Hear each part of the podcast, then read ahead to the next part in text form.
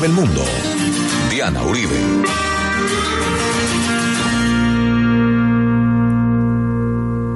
Buenas, les invitamos a los oyentes de Caracol que quieran ponerse en contacto con los programas, llamar al 302-9559 302-9559 o escribir al email info arroba la casa de la historia punto com, info arroba la casa de la historia punto com, o contactar nuestra página web www.lacasadelahistoria.com www.lacasadelahistoria.com Hoy vamos a ver los acuerdos de paz.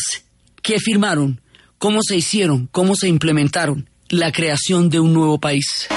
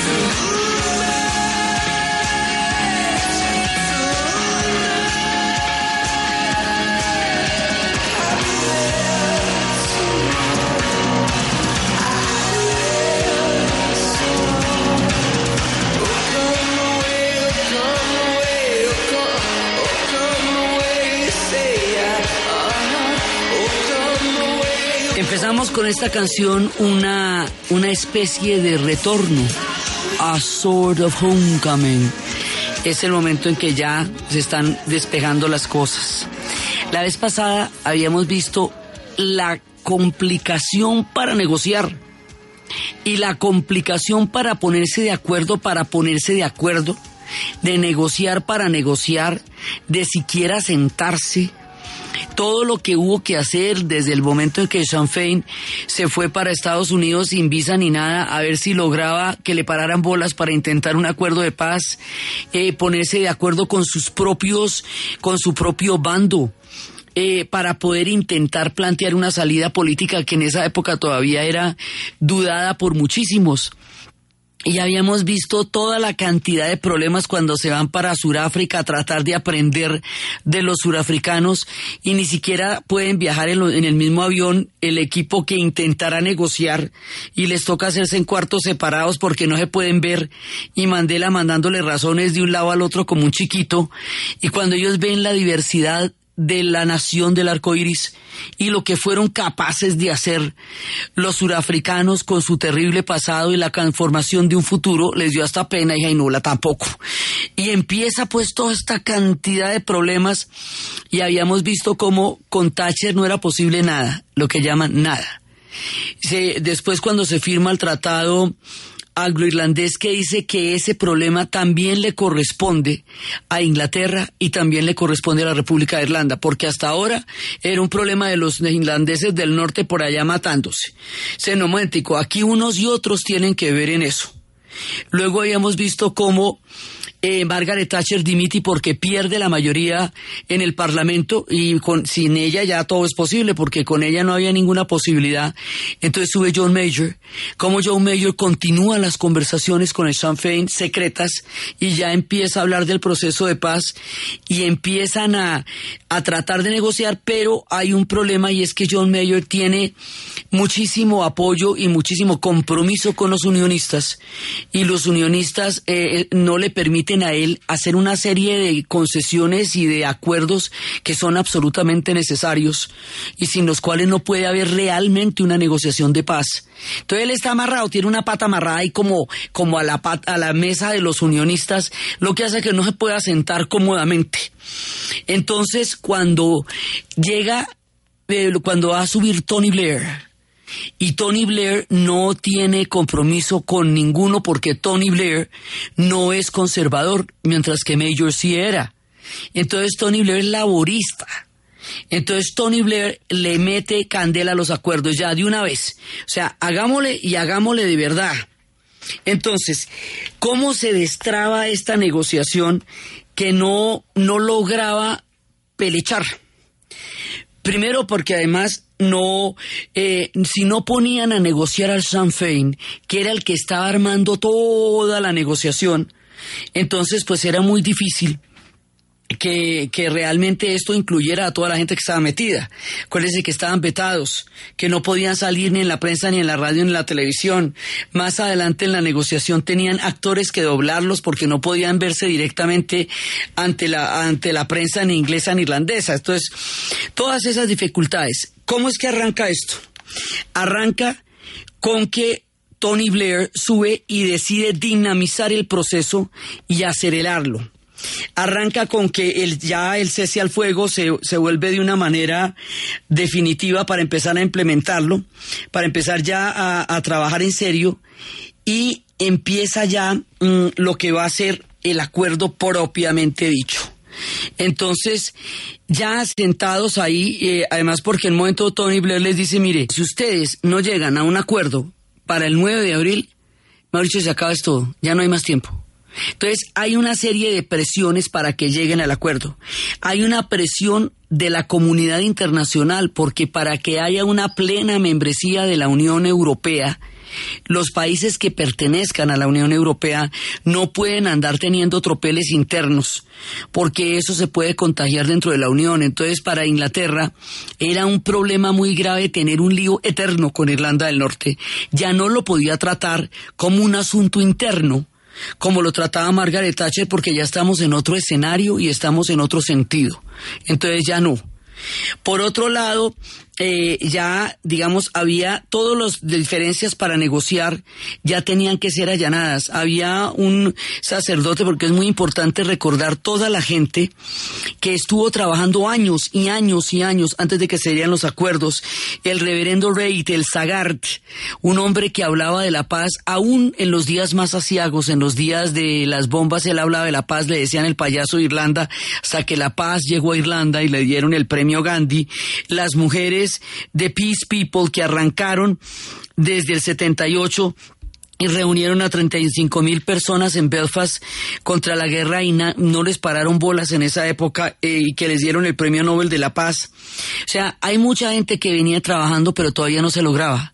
Ya con el ultimátum de Mitchell, que era el delegado de los Estados Unidos por parte de Clinton, la presión de Tony Blair, la presión de la comunidad internacional ya de la Unión Europea, entonces efectivamente el 10 de abril se firman lo que se llaman como los acuerdos del Viernes Santo, the Good Friday Agreement, o los acuerdos de Belfast. Y llegan al primer acuerdo después de 700 años de guerra después de 35 años de balacera continua, después de todo lo que pasó en la rebelión de la Pascua, en la guerra civil, en los Black and Tanners, en el exterminio, todo, llegan a un acuerdo de paz. ¿A qué acuerdo llegan? ¿Qué es lo que firman? Firman por un lado, y principalmente, que la violencia no será nunca más la manera como ellos vayan a dirimir sus diferencias que las diferencias que antes se hacían en el terreno de, de las bombas y de las masacres y de los asesinatos selectivos, ahora se harán en términos políticos, se dirimirán las diferencias en términos políticos. Hay una cosa que se llama la doble mayoría. Todas las decisiones que se tomen son decisiones que tienen que ser aprobadas por la mayoría de los católicos dentro de su bancada, por la mayoría de los protestantes dentro de su bancada, para que así no se imponga una mayoría sobre una minoría. Es decir, todo el mundo tiene que estar de acuerdo en cada una de las decisiones que tomen en términos de doble mayoría, porque son dos comunidades y son dos comunidades completamente antagónicas. Entonces las dos comunidades tienen que ponerse de acuerdo. Esto va a, requerir una cosa que involucra a la Irlanda República. Es que hay que cambiar la constitución de Irlanda, es decir, la constitución que había hecho de Valera para crear Irlanda. Por eso Irlanda está metida en los acuerdos. ¿Por qué? Porque es que Irlanda decía en su constitución que ellos aspiraban a la reunificación de la isla. O sea que eventualmente ellos irían a reclamar el norte como una parte de su propio país, que era lo que se oponían los protestantes con tanta fuerza. Entonces, esa reclamación tiene que reemplazar esa reclamación y renunciar a eso y renunciar al tema de la Trinidad también, que era que era que toda la isla tenía que ser católica porque ahí hay población protestante. Eso ya lo había, pasado antes, pero ahorita viene en los acuerdos. Entonces hay una reforma constitucional, hay una doble mayoría. Eh, los acuerdos son bastante largos, pero básicamente van a crear una asamblea legislativa en Irlanda del Norte. ¿Por qué? O sea, un parlamento porque Inglaterra les quitó el Parlamento y empezó a mandarlos desde Londres por la vía directa y les quitó la representación desde que empezaron los, los problemas. Entonces va a haber una, una formación de un ejecutivo de Irlanda del Norte. Llamamos ejecutivo de Irlanda del Norte porque no es un país independiente Irlanda del Norte, forma parte de Inglaterra, pero tiene una autonomía y un parlamento que era lo que había empezado teniendo desde el momento. Se va a establecer una cosa que es muy importante, un consejo británico-irlandés que represente a todos los lugares de las islas británicas. ¿Cómo resolvíamos el problema de que los protestantes querían pertenecer a Inglaterra, mientras que la república es una república independiente y los católicos quieren estar con su república, pero viven en una Irlanda del norte que pertenece a Inglaterra. O sea, a los protestantes hay que darles algo que les garantice esa pertenencia, esa unión o esa lealtad, por lo cual los llamamos unionistas o lealistas. Eso se llama Consejo Británico Irlandés. Quiere decir que va a haber una instancia de decisión de la toma de todo lo que impliquen decisiones para el Reino Unido que los englobe a todos. Inglaterra, Escocia, Irlanda del Norte y Gales. Es decir, va a haber un parlamento propio en Irlanda del Norte, pero va a haber una instancia decisiva grandota que englobe todas las islas británicas del Reino Unido para que los protestantes tengan la garantía de su unión con Inglaterra. Retirada de las tropas británicas. Eso se nos va a demorar, ¿no? Pero la retirada de las tropas británicas entonces van a eliminar eh, eh, las leyes de gobierno de Irlanda de 1920 que eh, para, para empezar una nueva parte, sí, y van a, crear una comisión de derechos humanos porque pues todo lo que ha pasado, lo que les digo que se, se, en las manifestaciones se disparaban en las rótulas durante la manifestación mientras la gente marchaba, que había helicópteros, o sea, acuérdense que durante el tiempo de los troubles, los problemas, había el disparo directo a la gente en la en la parte de atrás de la rodilla, los helicópteros siguiendo a toda la gente durante las manifestaciones, los bombazos y los asesinatos selectivos. Si una persona era protestante y estaba en un barrio católico, rápidamente le tomaban una foto, lo identificaban y lo mataban. Entonces, y, Comisión de Derechos Humanos de toda la cantidad de barbaridades que van a pasar acá, que pasaron acá. El desarme, el desarme será un problema porque el desarme lo vamos a llamar decommission Decommission significa decomisar las armas. Eso está ligado a los acuerdos. Entonces genera la dinámica del huevo y la gallina, porque entonces usted no cumple el acuerdo porque no se han desarmado y no se han desarmado porque usted no cumple el acuerdo. ¿eh? Y ahí se forma un pantano el desarme va a ser una de las cosas más complicadas de este proceso porque quedó planteado en unos términos que lo enredaban mucho porque no tenía tampoco transparencia. Entonces, eso va a ser una de las cosas más complicadas de todo. Entonces, con el desarme había un chiste que tenía un amigo que decía que era tan vieja, tan vieja la guerra de Irlanda, y era tanto, tanto el tiempo que habían estado luchando que cuando se diera el desarme iban a salir ondas, arcabuces, ballestas, Thompsons de, tambor redondo, eh, porque imagínense eh, toda la, la cantidad de 700 años de guerra entonces, el desarme sería, eh, sería el momento en que ellos ya se entreguen a la negociación, pero el desarme va a tener muchos problemas por el cumplimiento de los acuerdos. No va a empezar sino tres años después de la firma del acuerdo, es que va a empezar el desarme. Y, y va a tener muchos problemas porque finalmente es en varias etapas. Se demora casi diez años y cuando lo vayan a entregar, ellos entregan las armas en un lugar secreto ante la comunidad internacional, que solo la comunidad internacional sabe dónde queda, en alguna parte de Irlanda donde los irlandeses no saben. La falta de transparencia de eso, si la gente duda viéndolo en las meras narices, montándolo en contenedores y todavía le parece que eso que está viendo no es nada, ¿cómo te parece si no lo ven, sino que van y les cuentan? Muy berraco. Entonces, eso hace que haya, que haya mucha duda, pero sí, ellos sí se desarmaron. Lo que pasa es que, pues, eh, las condiciones del desarme fueron un error en la negociación, eh, porque pusieron muchos problemas, muchos problemas para que eso se diera. Finalmente se dieron, pero por etapas, ni siquiera de una sola. Entonces, el acuerdo de paz lo hacen en el Viernes Santo en el Good Friday Agreement. Good Friday es la manera como se dice Viernes Santo. ¿Sí? Y inmediatamente, en mayo, se hace el referéndum. O sea, hay una campaña de referéndum de un mes para ratificar los acuerdos del castillo de Stormwood en Irlanda del Norte, que fue donde se firmó esto. Entonces, ahí había un personaje que hemos visto, que es el que va a esparcir el odio durante años y años y años y años y que se va a oponer a todo y que no ni siquiera considera la existencia de la República de Irlanda, por eso le parece una abominación, que le parecía que toda la isla debía ser británica, que no está de acuerdo con los acuerdos, que se niega a todo. Es el reverendo Ian Parsley. El reverendo Ian Parsley se opone a todos los acuerdos porque dice que le van a entregar el país a los terroristas, es decir, al Sinn Féin y al IRA. Entonces, que no, que eso no se puede, y que la, la República de Irlanda no es un Estado legítimo porque es un Estado que encubre terroristas. Entonces, eso, eso muy, muy fuerte la oposición, y él hace su campaña así durante un mes. Esa es la campaña del no.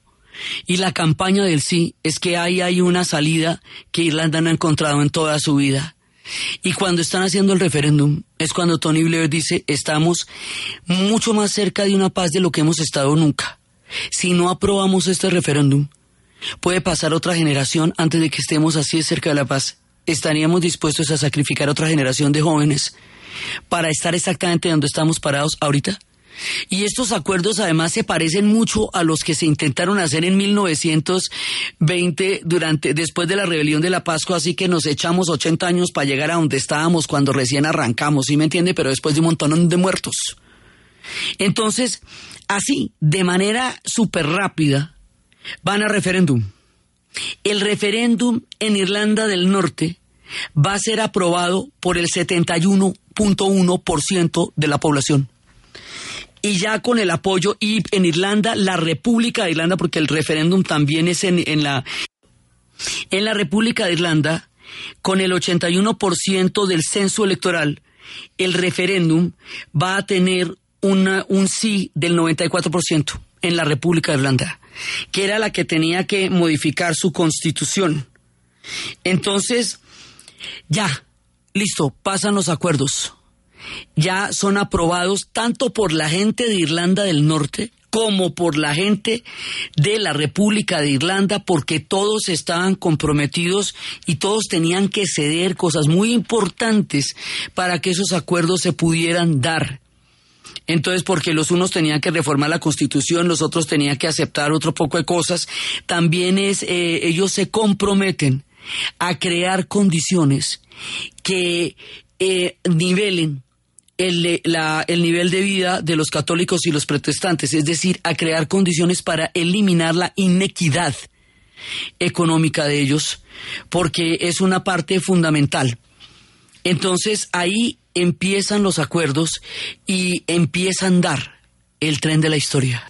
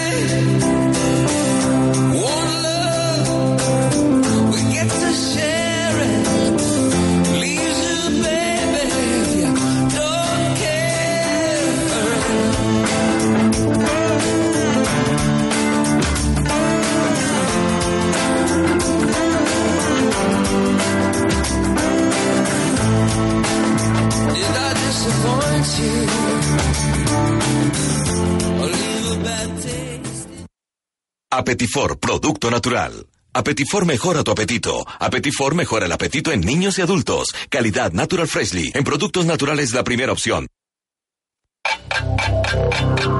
En Caracol Radio. Son las 11 de la mañana y 30 minutos. ¿Punto naturista? Gracias. ¿Tiene Digestar Jalea con acción laxante, suave, blanda y placentera de Laboratorios Natural Freshly? Sí, señora. Tenemos la línea Natural Freshly. Digestar cápsulas forte y digestar fibra para otras afecciones Apetifor, Venas Full, Gasof y Finacid. ¿Y Freshly Pause cápsulas y Fibofor fibra con probióticos? Naturalmente. Natural Freshly. Tratamientos científicos con productos naturales. En productos naturales, la primera opción. Con el sello del Instituto Farmacológico Botánico.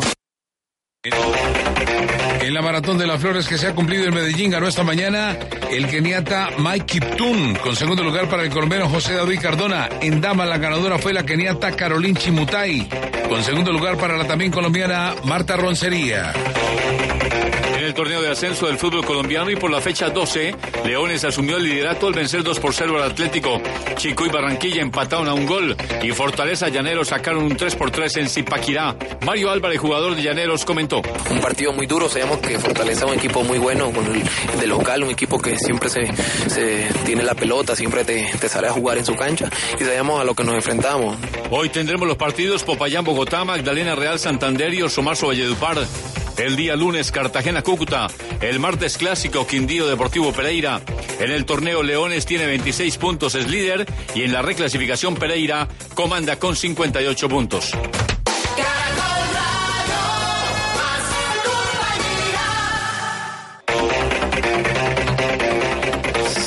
Termina el tercer game, tercer set de este cuarto partido entre Colombia y Croacia. Repechaje al Grupo Mundial de Copa Davis de tenis entre Marín Silic, número 5 del mundo, y Santiago Giraldo. El colombiano cayó 3-6, 4-6 en los dos primeros, va arriba 2-1 en el tercero. Solo un quiebre por set le dan la victoria parcial a Silic. En este tercer set no ha habido quiebres. Recordemos que la serie la gana Croacia 2 por 1. Si ganan los croatas este partido, se llevarán la confrontación y se quedarán en el grupo mundial. Si gana Giraldo, iremos a un quinto y definitivo partido para definir si Colombia históricamente asciende por primera vez al grupo mundial de Copa Davis de tenis. El dato, el defensor David Luis recibió por primera vez en su carrera una expulsión por roja directa en el empate del Arsenal y Chelsea 0 por 0. El arquero colombiano David Ospina permaneció en el banco de suplentes.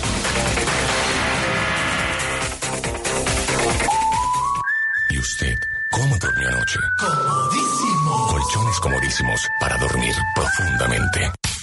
Somos una familia que te acoge y te ofrece las herramientas claves para construir tu futuro. Estudia en la Juan. Ciencias Políticas y Relaciones Internacionales, Derecho, Contaduría Pública, Trabajo Social y Administración Turística y Hotelera. Fundación Universitaria Juan de Castellanos, carrera 11, número 1144 en Tunja.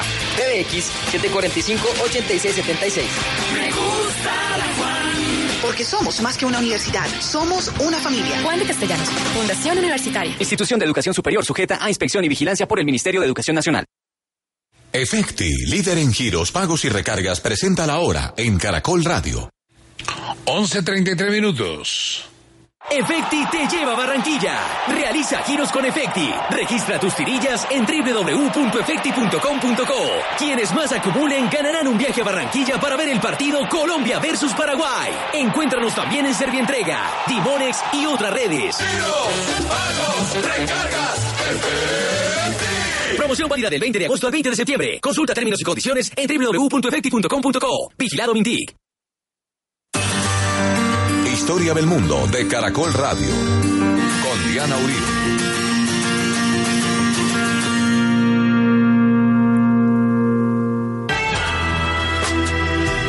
Wherever you go, well, I can always follow. Feed this real slow. If it's a lot to swallow, if you just wanna be alone, well, I can wait without waiting.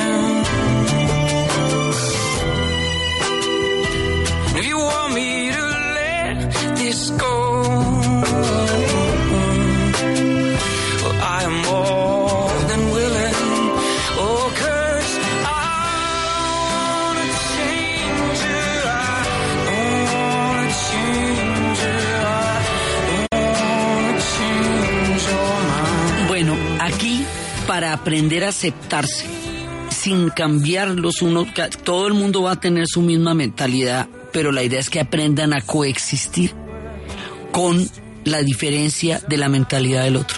O sea, ninguno va a convencer a nadie, sino que simplemente van a aprender a existir, a coexistir, que cada uno piense como quiera y tenga derecho a pensar como quiera. Pero no va a ser tan fácil, ni crean. En agosto, el 15 de agosto de ese mismo año, después del referéndum, después de los acuerdos de paz, va a haber un bombazo en Omagh, gigantesco, el más duro de los que había habido desde que empezó la guerra. Un bombazo de unas proporciones que todo el mundo queda frío. 29 muertos y 300 heridos. Dice, bueno, ¿y entonces qué? ¿Quién lo hizo? Resulta que para efectos de negociación nosotros tomamos la palabra paramilitares significa lo mismo para unos y para otros porque paramilitares tienen los protestantes que están ligados al Estado y al ejército británico. Eh, pero son grupos armados. También se consideraban los del IRA, Ejército Republicano Irlandés, los católicos, paramilitares para efectos de la negociación, aunque ellos lo que son es una guerrilla, pero también tenían el apoyo nunca confeso de la República de Irlanda. Entonces, por eso también se les decía paramilitares. Sí, entonces, esto es para desarmar a todo el mundo. El IRA provisional es el que va a negociar. Pero hay una disidencia, una parte que no va a entrar en la negociación que se, se autodenominan el IRA auténtico, el eh, the, the real IRA, o sea, el verdadero Ejército Revolucionario del Pueblo. Y estos son los que ponen la bomba. Entonces, imagínate ese, esa barbaridad. Entonces, inmediatamente el IRA y el Sinn Féin salen a decir, nosotros no pusimos esa bomba, nos aterramos con ese atentado, no estamos involucrados, no tiene nada que ver con nosotros y desconocemos cualquiera que en nombre nuestro vaya a ejercer algún acto de violencia porque nosotros ya hicimos un acuerdo de paz. Y la negociación y el referéndum llegan a un punto en que les pueden creer, les creen y al creerles continúa el proceso de paz, porque los procesos de paz tienen obstáculos terribles, terribles, porque es dejar atrás una guerra que ha acostumbrado a mucha gente y en la cual la gente ha vivido y no conoce otro tipo de realidad y pasan cosas tan terribles como la bomba de Omagh o como la campaña para ahogar en sangre el proceso de reconciliación de Sudáfrica entre el momento en que Mandela sale de la cárcel hasta cuando llegan las elecciones. O sea, los procesos de paz enfrentan obstáculos enormes, enormes, porque son transformaciones muy grandes y el proceso de Irlanda va a pasar por unas amarguras muy grandes. Entonces continúa porque la gente cree ya en el Sinn Féin y en el IRA. Entonces, ese fue el momento más difícil de todo el proceso de paz en Irlanda. Lo más berraco de todo fue ese, la bomba de Omagh. Pero continuaron con el proceso de paz. Ahora, el otro problema. El otro problema que tenemos es la asamblea. No se ponen de acuerdo por la asamblea y en la medida en que no se pone, o sea, este Parlamento de Irlanda del Norte que van a crear, pero no se ponen de acuerdo para la foto.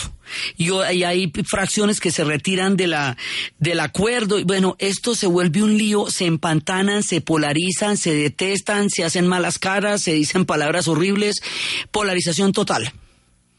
Y esto, entonces los ingleses dicen, ah, bueno, no se ponen de acuerdo por el Parlamento, pues no van a tener ninguno. Y seguimos gobernando desde Londres. Y tampoco.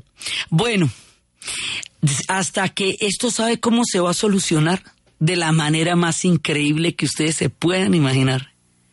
En el 2007, o sea, 10 años después de terminados los acuerdos, eh, casi, casi 11 años después de terminados los acuerdos, va a haber una asamblea en el que, digamos, el jefe o el, el primer ministro ejecutivo de la asamblea va a ser ni más ni menos que el reverendo Ian Parsley después de haber estado echado fuego por la boca durante 30 años.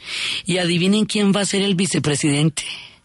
El presidente, el vicepresidente es el Michael McGuinness. Y Michael McGuinness, ese sí era del IRA, ese no era del Sinn Féin, era del IRA y era buscado porque en su época fue un guerrero. Estos son los dos guerreros que en su tiempo eh, le copiaron y reprodujeron y vivieron con el odio y con la agresión y con la violencia. Se sientan a hacer un parlamento en Irlanda del Norte, Hasta allá llegamos. Eh, empezaron primero las conversaciones entre Jerry Adams y Ian Parsley, que eran los dos enemigos acérrimos. Esto ya es la viabilidad de la reconciliación de Irlanda. Y de ahí, después de eso, se retira el ejército británico. El ejército británico no se va a retirar sino hasta el 2007 ni crean que eso es así nomás y todavía estamos en secuencias del desarme, ¿me entiende? O sea, la implementación de los acuerdos en Irlanda del Norte es durísima, amarga, llena de obstáculos y de espinas, pero la van sacando y la van sacando a pesar de la dificultad tan grande y los dos grandes enemigos, McGuinness, que murió el año pasado, y Ian Parsley, que también ya ya no está, estuvieron en ese parlamento y en ese y eso hizo posible un acto legislativo que se pudiera gobernar desde Irlanda del Norte. Ahora pasan cosas como estas. Imagínense que los eh, la gente del IRA que tiene escaños en el Parlamento británico no puede ir al Parlamento británico porque para entrar al Parlamento británico le toca jurar por la reina. Y ellos no pueden jurar por la reina porque la reina es la cabeza de la iglesia anglicana y estos son católicos. Entonces, ¿sabe cómo hacen? Gobiernan por Skype y por WhatsApp. Esto yo lo vi. O sea, de verdad. Ellos están en el castillo de Stormwood y por la mañana se ponen de acuerdo con los de Londres y gobiernan en conjunto para que ellos no tengan que pasar por el Parlamento y jurar por la reina. Porque es que la cosa llegó a ser tan tenaz que durante la campaña del no, Ian Parsons decía que la reina se había vuelto un bafle de Tony Blair. Sí, y, y, o sea, esto había pasado por toda clase de cosas. Entonces, de aquí en adelante pasa una cosa muy interesante. El proceso de paz tiene monitoreo. Va a durar, y hasta, hasta ahora todavía lo siguen monitoreando. Entonces ellos van encontrando pequeñas soluciones a grandes problemas. Por ejemplo, no pueden desegregar los colegios, porque los colegios son eh, eh, colegios donde han estudiado toda la familia de barrio, donde toda la vida han sido los protestantes y toda la vida han sido los católicos. Hasta la fecha de hoy todavía no los pueden desegregar, pero entonces hacen actividades extracurriculares con los jóvenes católicos y protestantes después del horario del colegio para que estén juntos sin que se metan a desegregar los colegios que no han podido. Tumbaron las alambradas, tumbaron todo ese, ese escenario de guerra pero todavía quedan los muros que separan zonas protestantes de católicos, pero ya se encuentran los católicos y los protestantes. O sea, el proceso de paz es un tiempo continuo, dinámico, no es puntual pasa por una gran cantidad de obstáculos, pero es un proceso de una generación y de varias generaciones. Todavía lo están monitoreando y todavía se considera que están en la implementación de los acuerdos y eso ya hace 20 años. Ya hay una generación que ha crecido en Irlanda sin bombas. Hay una cantidad de jóvenes que ya no murieron ni a los 14, ni a los 21, ni a los 22 y ya se empezó a despejar una cosa. Antes, cuando estábamos empezando, hay un momento antecitos de la negociación una película que se llama El boxeador. En inglés se llama El boxeador, en español se llama Golpe a la vida, de Daniel Day-Lewis, y es un hombre que sale después de la cárcel para intentar hacer, buscar la paz y crear unas condiciones entre católicos y protestantes antes del cese al fuego. Y es durísimo, durísimo. En ese momento, él parece que no pudiera sacar adelante ningún proyecto, retoma a su novia que tenía de chiquito, pero ella se ha casado con uno de los prisioneros y por eso no puede tener ningún hombre porque a las mujeres las confinan al volverlas el honor de la lucha y las comprometen a enterrarlas vivas mientras los otros hombres estaban en prisión. Y esta película es tratar de destorcer todo eso que parecía imposible para poder vivir el amor y un gimnasio entre católicos y protestantes y al gimnasio lo vuelan en la película. así mismo va a ser la paz, pero la logran. Y entonces, con todas las dificultades del mundo, paso a paso, con pequeñas soluciones, poco a poco, enfrentando grandes problemas con soluciones pequeñas pero posibles, los irlandeses van construyendo, poquito a poquito, un país que nunca antes habían tenido.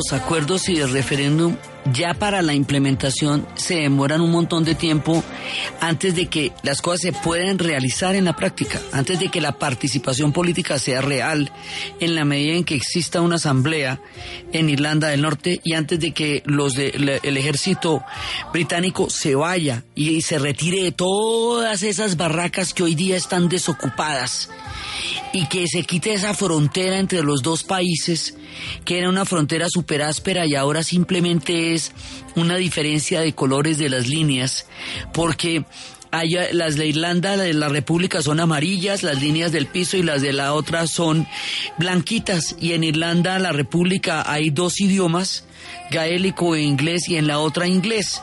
Pero puede hablar gaélico, no está prohibido. Hay cafeterías donde la gente se sienta a hablar gaélico. Entonces, eso tocó inclusive hacerle un retoque al acuerdo que se llamaban los acuerdos de San Andrew entre el 2006 y el 2007 para llegar a la implementación del Parlamento, que es donde yo le digo que Ian Parsley, que era la extrema de la extrema más radical de los protestantes, se va a sentar a gobernar con un miembro del IRA, del ejército republicano irlandés, no el Sinn Féin, que era el brazo político, sino del IRA. Y esto ya era llegar a un punto de decir, bueno, vamos a poder gobernar juntos esta Irlanda. Entonces, de aquí para adelante, empiezan a tratar de construir esta sociedad poquito a poquito. Los murales son unos murales gigantescos que representan escenas pintadas de todo lo que ha pasado en Irlanda del Norte todo, la huelga de hambre, los hombres con sus cobijas, eh, el sufrimiento de la gente, los grupos armados, eh, ahí están los murales, inclusive unos murales que tenían pasamontañas, les quitaron las pasamontañas después de los acuerdos de paz, empiezan a tratar de construir una sociedad con todos los odios vivos. Eh, ellos no es que se empiecen a querer, ni que empiecen a pensar que el otro tenía razón, sino que empiezan a tratar de practicar el hecho de que puedan vivir juntos y que tengan que vivir juntos y que ese país va a existir y va a existir de aquí en adelante. Entonces ahí se echan, digamos, eh, se, se quitan de 700 años de odio que lo sienten, pero ya no viven de acuerdo a él. Sí, o sea, esto no se hace a partir de la, del cariñito de todos, se hace a partir de la decisión de un pueblo de crear una realidad histórica. Entonces, seguía habiendo problema con los desfiles los famosos desfiles que pasaban vestidos de naranja por debajo de los barrios católicos, eh, recordándoles la batalla de Boine en la que fueron derrotados y perdieron toda la eh, el control sobre la isla y los católicos abrían las ventanas y les echaban molotov. Eso va a seguir pasando unos años más hasta que se pongan de acuerdo en que más bien los protestantes, que también re- reclaman el derecho a esos desfiles porque son su legado de la batalla de Boine, lo hagan en los sectores protestantes en lugar de ir a rostricarles la derrota a los católicos. Entonces, poco a poco, Irlanda va a ir cambiando. Poco a poco, hay un momento que va a ser decisivo. La reina de Inglaterra, vestida de verde en el año 2011, va a visitar la República de Irlanda, va a saludar a la gente en gaélico y va a pedir perdón frente a la piedra donde Oliver Cromwell mató a tres mil personas en el momento en que se declararon las leyes penales y empezaron a perseguir a los católicos hasta que casi los extinguen en su isla, ¿se acuerda? Ese momento tan duro de Oliver Cromwell que para ellos fue el asesino de Irlanda y que para los ingleses es el inventor del parlamento. Cuando la reina llega vestida de verde, con el que es el color de Irlanda, cuando habla en gaélico, después de todo lo que hemos visto que significaba recuperar ese idioma como identidad nacional, y cuando pide un perdón histórico del tamaño de una de las afrentas más espantosas que les han hecho a ellos, que fue lo que hizo Oliver Cromwell, esta gente dice, bueno, este país está cambiando. Eso va a ser un momento definitivo. Cuando empiezan a hacer los museos de los que vamos a hablar después, en donde empiezan a contar lo que vivieron, y ya lo veremos en el próximo capítulo, cómo la guerra quedará donde debe quedar la guerra, en los museos. Allá, donde la gente diga, uy, qué cosa tan terrible la que les pasó a estos manes, man. Uy, qué áspero. Sí, pero ya sea un recuerdo de museo. Entonces, eh, ha- habrá un momento en que hay una, una iglesia, que hoy es un museo, que un miembro del IRA lo voló dos veces en 1975. A ese tipo, después de los acuerdos de paz, lo pusieron a trabajar en el museo eh, hasta que se jubiló, para que cuidara el lugar que él mismo había volado. Poco a poco van empezando a sacar adelante ese país y entonces todavía están monitoreados, o sea, todavía en el 2016 hay monitoreos eh, de parte de la Unión Europea para ver en qué va el cumplimiento y la implementación de los acuerdos. Lo que, lo que les quiero decir es que los acuerdos son un proceso continuo en el tiempo. No es que dijeron, bueno, ya, Irlanda hizo la paz y vámonos para la casa. No, no, todavía están monitoreando. Pero entonces van pasando cosas. Por ejemplo, en el año 2016, hace un año, se cumplían los 100 años de la rebelión de la Pascua, que era el imaginario más importante que hemos visto para la creación de la República de Irlanda. En el norte, pues eso era impensable, porque pues eso era la partición de la isla, ¿verdad? Entonces lo que iría a ser la partición, pero resulta que hay desfiles conmemorando la rebelión de la Pascua y la policía, en lugar de dispararles como hubieran hecho, los protege, escolta el desfile.